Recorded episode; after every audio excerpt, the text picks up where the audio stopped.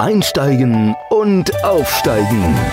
Der Karriere-Podcast mit Annemette Terhorst. Für alle, die wollen, dass ihre Arbeit mehr als nur ein Job ist.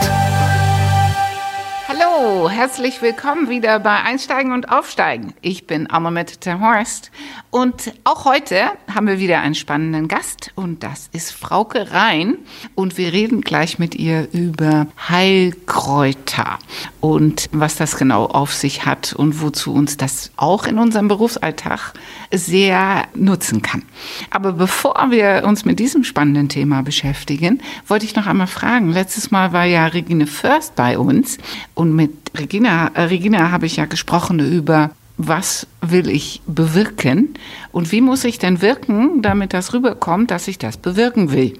Na, das war ja ein bisschen über drei Ecken, aber ich hoffe, ihr habt drüber nachgedacht, was ihr bewirken wollt, so dass wir dann heute darüber reden können, wie wir das denn mit Heilkräutern unterstützen können.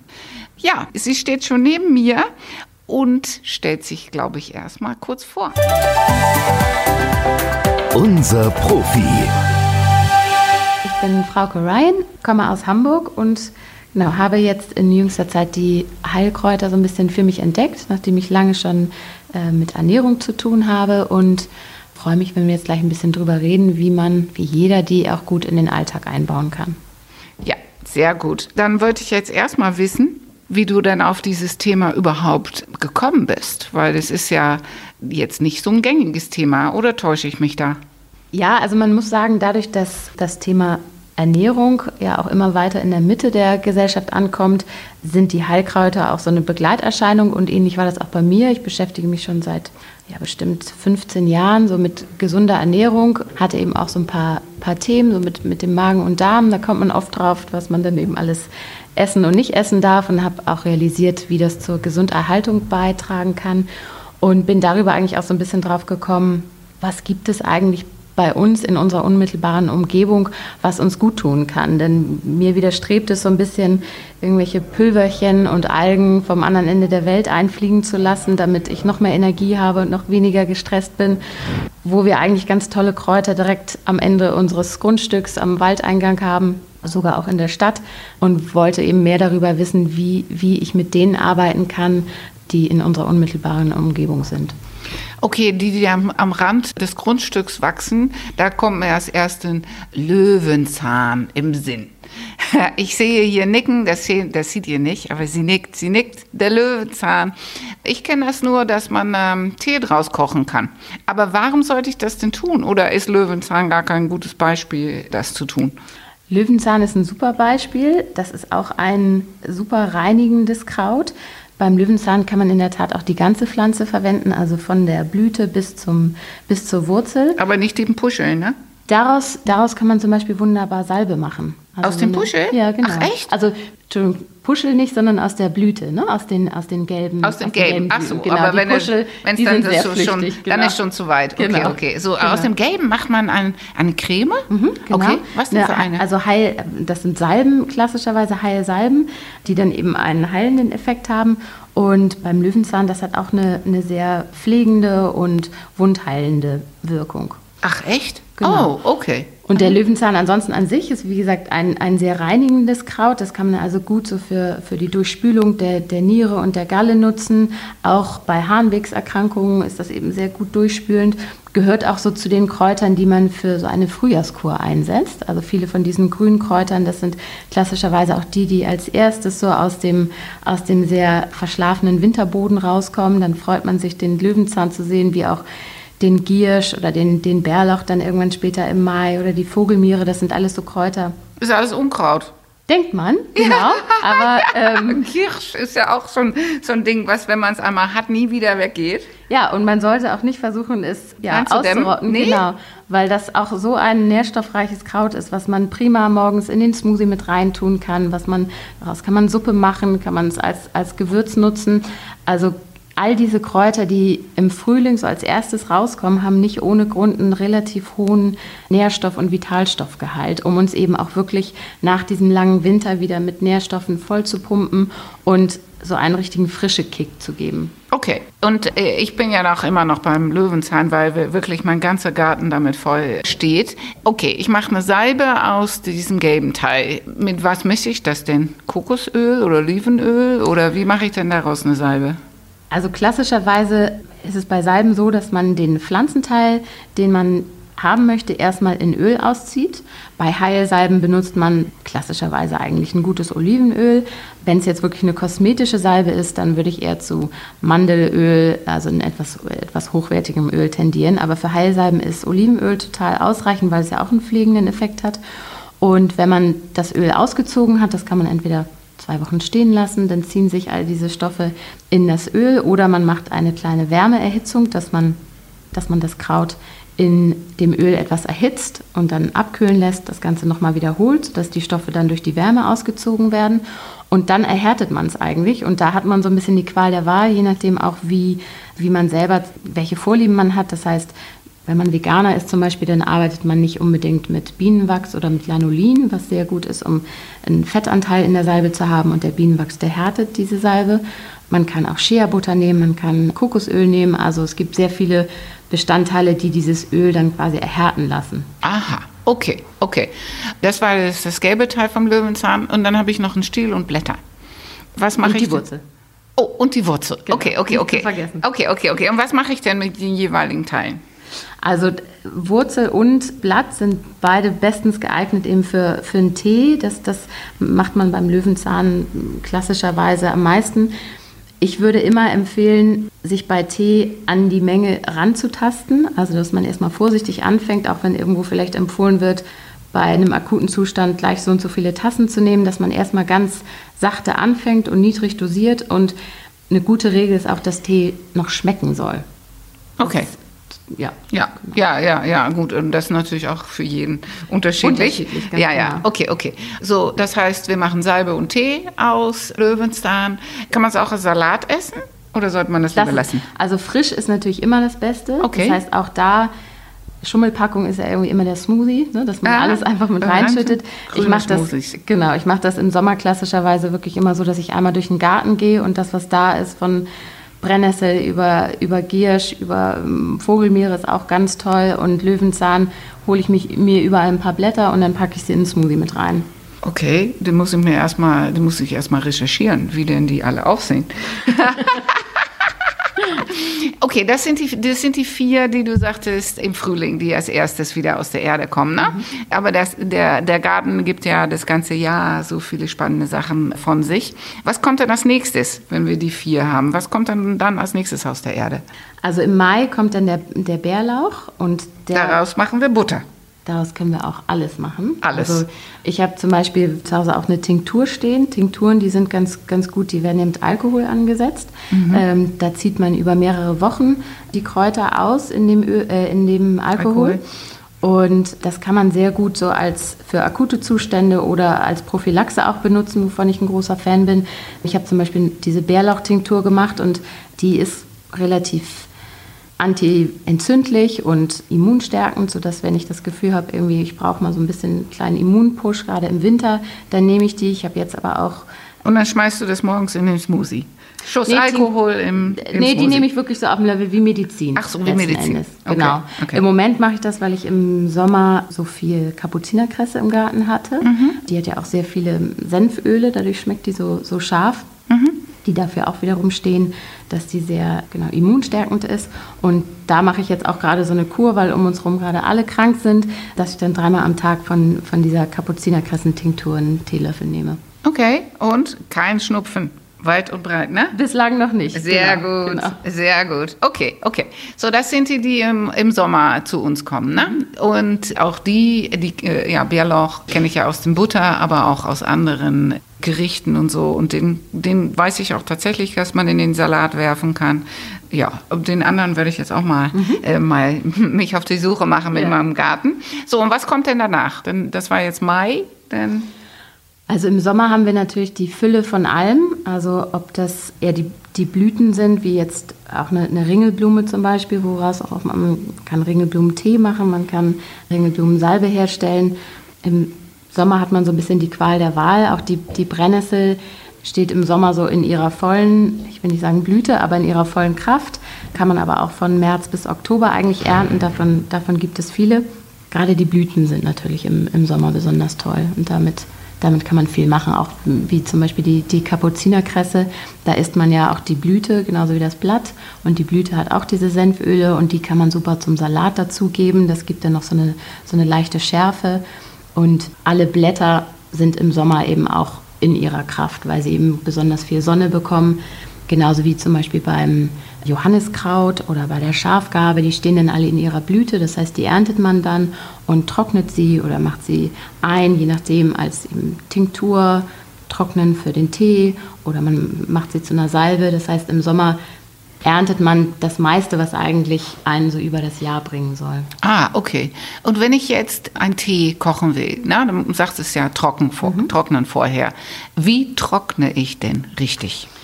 Also Du schmunzelst. Ich, ich meine, ich bin nicht vom Fach. Ich kenne mich hiermit nicht aus. ich schmunzel auch nur deswegen, weil ich das große Glück habe, einen Tischler als Mann zu haben und der hat mir gerade zu meinem Geburtstag ein Trockenregal gebaut. Das war mein ah. einziger Wunsch und das hat er auch ganz toll gemacht. Das heißt, das ist wie so eine Art offenes Regal auf Rollen und da habe ich einfach nur benetzte Regale sozusagen und darauf trockne ich meine Kräuter. Das heißt, die haben eben von oben und unten Luft, was ganz wichtig ist, damit sie nicht schimmeln und sind an einem trockenen Ort, also nicht im feuchten Keller. Früher hat man das ja ganz gerne so auf dem Dachboden gemacht, weil es da eben trocken und warm war. Die ganze Wärme zieht hoch.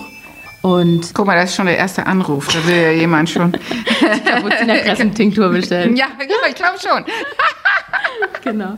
Ja. ja. also das ist eigentlich so das Optimale. Also wenn es jetzt wirklich nur um den Hausgebrauch geht und man möchte, man möchte sich so seine Handvoll Blätter oder Blüten trocknen, dann kann man das auch irgendwie auf der Fensterbank machen, auf einem bisschen Küchenpapier. Okay, auf dem Küchenpapier. Oder ansonsten, du sagst ja Netz. Vielleicht haben wir Frauen ja noch eine ausrangierte Strumpfhose. Die könnte ja vielleicht auch in so einem kleinen Spannrahmen funktionieren, oder? Könnte man ausprobieren. Ja, solange da eben Luft durchzirkuliert, sollte das gehen. Ja. Okay. Gut, jetzt waren wir im Hochsommer abgeblieben und dann kommt Herbst. Herbst. So, so, ja, da kommt der Herbst. Was haben der wir Herbst, im Herbst? Der steht für die Wurzel. Das heißt, nach dem Sommer zieht sich die Kraft aus der Blüte, aus den Blättern in die Wurzel. Mhm. Und dann ernten wir klassischerweise die Wurzeln. Also eben nicht nur beim Gemüse, sondern auch bei den, bei den Heilpflanzen. Was mir da sofort einfällt, ist der, der Beinwell. Das ist eine ganz tolle Pflanze. Das ist so ein Knochenheiler. Das heißt, im Herbst buddelt man die Wurzel aus, trocknet sie und kann daraus, ich habe sie sowohl pulverisiert, daraus kann man super Auflagen machen, ich habe sie geschnitten und dann einen Ölauszug gemacht für eine Salbe. Der Beinwell ist ganz toll eben, um Knochen zu heilen. Das heißt, das kann man eben als Auflage oder als Salbe. Aber dafür muss der Knochen erstmal kaputt sein. Dafür muss der Knochen erstmal kaputt sein. Es gibt okay. natürlich auch Knochen, degenerative Knochen. Genau, was ist denn mit Osteoporose? Hilft der da auch? Ich habe gerade unserer Nachbarin, die Arthrose in ja, den Händen Arthrose. hat. Ja, genau. hat meine Mutter Der habe ich auch eine Salbe gemacht, sodass, dass sie das jetzt regelmäßig immer aufträgt. Wichtig dabei ist nur, dass, dass jeder das für sich selbst nochmal recherchiert, erprobt, auch reflektiert, was habe ich selber vielleicht für Themen und nicht blind ähm, Ratschlägen folgt. Das ist bei, bei Kräutern immer ganz wichtig, weil es doch ein ganz, ganz individuelles Thema ist.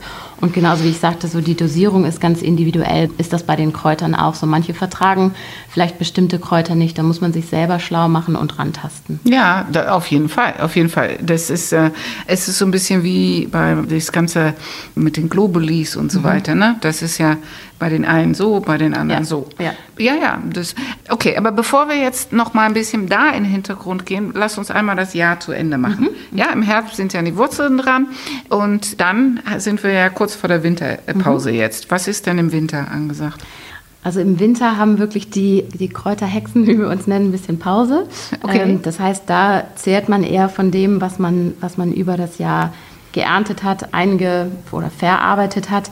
Wir haben jetzt zuletzt gerade noch die Kade, die Kadendiste, ja, die Kadenwurzel aus, ausgegraben und daraus eine Tinktur gemacht. Die Kade, weiß nicht, ob davon jemand schon mal gehört hat, die hat jetzt so ein bisschen an Beliebtheit gewonnen, dadurch, dass die bei Borreliose sehr gut helfen soll. Oh. Also bei den Ach so, das ist ja gut zu wissen. Genau. Genau, mit genau. meinen zwei Katzen haben wir ja auch regelmäßig damit zu Ja, tun. das glaube ich. Mhm. Ja. Ah, sehr interessant. Dann gibt es natürlich, genau im Winter gibt es ja auch Kräuter, die winterfest sind. Ne? Gerade so die, die Klassiker, die man auch so in der Küche verwendet. Also ob das irgendwie der, der Salbei ist oder der Rosmarin, der ja wirklich standhaft das ganze Jahr steht. Das kann man weiterhin ja auch toll in der Küche einsetzen. Aber Rosmarin hat auch viele andere tolle Eigenschaften, genau wie der Thymian, der prima bei Atemwegserkrankungen Genau. ist. Also gerade jetzt irgendwie ein großes Thema. Ja. Und wenn man das das ganze. Jahr über im, im Garten hat, kann man da gut von zehren. Mhm, Sehr schön, sehr schön. So, du sagst es ja schon nicht einfach nur so rumexperimentieren. Du weißt ja offensichtlich eine ganze Menge von diesem Thema. Wie hast du dir das denn angeeignet? Hast du Bücher gewälzt oder bist du, hast du irgendeine Ausbildung gemacht? Oder wie eignet man sich denn am besten ein bisschen mehr von, von dieses Wissen an? Also ich habe tatsächlich eine Heilkräuterausbildung gemacht. Ich hatte das Glück, das bei mir in der Nähe auf einem Demeterhof machen zu können, wo die eben auch alles selbst anbauen. Das heißt, wir haben die Pflanzen das ganze Jahr über begleiten können. Dadurch haben wir die sehr gut kennenlernen können, so von quasi der Blüte bis, bis zum Verwelken und wieder, wieder neu. Und dadurch lernt man so eine Pflanze ganz gut kennen, wobei man auch sagen muss, vor vielen hundert Jahren, da sind Frauen für neun Jahre in die Kräuterlehre gegangen bei Kräuterfrauen, Kräuterhexen. Und die haben jedes Jahr eine Pflanze behandelt. Also Ach, so, so in die Tiefe sind die gegangen. Wow. Genau, heutzutage hat man für sowas ja keine Zeit mehr. Aber das Wissen müssen wir uns erhalten. Absolut. Und das, das ist eben auch schön zu sehen, dass, dass neben mir eben ich, ich in so einem ganz tollen Verbund von Frauen lernen durfte und wir jetzt versuchen, das eben auch so ein bisschen wieder in den, in den Alltag, in die Gesellschaft zurückzutragen. Und mein Bücherkonsum ist ja exponentiell in die Höhe geschnellt, seit ich mich mit diesem Thema befasse. Es gibt unheimlich viele tolle Bücher dazu, vom Einsteiger bis zum Profi, je nachdem, wo auch der Fokus liegt. Was war dein Lieblingsbuch? Kannst du eins empfehlen? also es gibt ganz tolle Bücher von der Kräuterfrauen Koryphäe Doris Grappendorf. Die bietet selber auch eine Ausbildung an und die hat unheimlich praxisnahe Wegweiser. Das ist aber schon für jemanden, der ein bisschen tiefer einsteigen will. Und dann gibt es den Wolf-Dieter Stoll. Das, das ist eine ganz interessante Persönlichkeit. Es lohnt sich, den mal anzugucken. Der erzählt viel über von glaube, sein neuestes Buch handelt davon, dass wir eigentlich alle Wesen des Waldes sind und wie wir mit den Bäumen verbunden sind. Also es geht auch schon Bisschen die sehr Richtung. Esoterik, ne? Genau, Esoterisch. genau. Und er und seine Frau haben aber zahlreiche Bücher zu, zu Heilkräutern Mhm. und wie man die eben in der Küche und im Haushalt und im Alltag anwendet. Und die sind auch sehr praxisnah geschrieben. Also da gibt es unheimlich viel. Sehr gut, sehr gut. Perfekt. Ich denke, als Einstieg zu diesem spannenden Thema haben wir jetzt heute schon eine ganze Menge gehört. Und ähm, ich hatte ja Frauke vorher schon gesagt, dass wir ja gerne Hausaufgaben euch mitgeben. Und da hat sie auch noch eine tolle Aufgabe mitgebracht. Hausaufgaben. Also ich dachte so, als Einstieg ist es vielleicht ja, sinnvoll oder hilfreich, wenn jeder versucht, sich ein Kraut klingt immer so ein bisschen herablassend, aber ein, genau, ein Kraut sich auszusuchen und das in den Alltag zu integrieren. Und das kann natürlich, das muss jetzt auch nicht unbedingt die Brennnessel neben der Haustür sein, wenn man sich da noch nicht rantraut oder die, sich davon nicht angesprochen fühlt. Viele machen das vielleicht auch schon mit, mit so Dingen wie, wie Ingwer oder wir haben auch gerade äh, vorher schon über Kurkuma gesprochen, was ganz toll ist jetzt zu dieser Jahreszeit um das Immunsystem auch so ein bisschen zu stärken. Wie gesagt, die Kräuter in der Küche, der Rosmarin, Thymian, all diese Dinge, die sind eben nicht nur fürs Essen lecker, sondern die helfen auch dem Körper. So der Rosmarin zum Beispiel, der beugt Blähungen vor. Das heißt, so für schwer verdauliches Essen ist der auch super. Da kann man viel machen und sich vielleicht auch was aussuchen, was einem jetzt ähm, schon bekannt ist. Oh, sehr gut. Okay, das heißt, wir gucken nochmal und was dann auch Sinn macht, ist, dass man sich dann ein bisschen einliest, was dieses Kraut denn für Eigenschaften hat. Ja, eine, eine Sache wollte ich noch mal fragen. Wenn man jetzt an Schlafstörungen leidet, tun ja viele meine, meine, meine Kunden, weil sie aus dieser Grübelfalle ja nicht hinauskommen. Ist da auch ein Kraut gegen gewachsen? Also was ich total gerne mache, wenn, wenn ich abends schwer runterkomme, ist, dass ich mir einen Zitronenmelissentee mache. Der wirkt sehr ausgleichend und beruhigend und schmeckt auch gut. Also Schön. das ist ein Ganz einfacher Tipp, bevor man vielleicht in die Tablettenschublade kommt. Genau, genau. Okay, ja, perfekt. So, das war ja ein wunderschöner letzter Tipp nochmal. Ich bedanke mich recht herzlich Danke bei auch. Frauke. Ja, wie ihr wisst, haben wir natürlich auch in der nächsten Folge wieder einen spannenden Gast und den stelle ich gleich vor. Aber jetzt sage ich Tschüss. Tschüss. Unser Ausblick. Und das nächste Mal haben wir natürlich auch wieder einen Gast. Und das ist Anke Pauli. Und mit ihr rede ich über Geld. Geld ist ja nicht in jeder Munde sozusagen das Thema, aber bei ihr schon. Und sogar so, dass sie sich damit selbstständig gemacht hat. Und was sie denn mit dem Geld macht oder wie sie das mit dem Geld macht, das erzählt sie jetzt gleich. Und sie verrät auch schon mal, worüber wir im Podcast sprechen werden. Ja, mein Name ist Anke Pauli. Ich habe dieses Jahr das Portal geldfreundinnen.de gegründet und im Podcast sprechen wir über Sparen und Investieren und dass das sogar auch noch richtig Spaß machen kann. Ja, und nicht nur Spaß, sondern ich habe jetzt gelernt, es bringt auch richtig was. Deswegen was, das hört ihr nächstes Mal. Dui! Einsteigen und aufsteigen. Der Karriere-Podcast mit Annemette Terhorst. Für alle, die wollen, dass ihre Arbeit mehr als nur ein Job ist.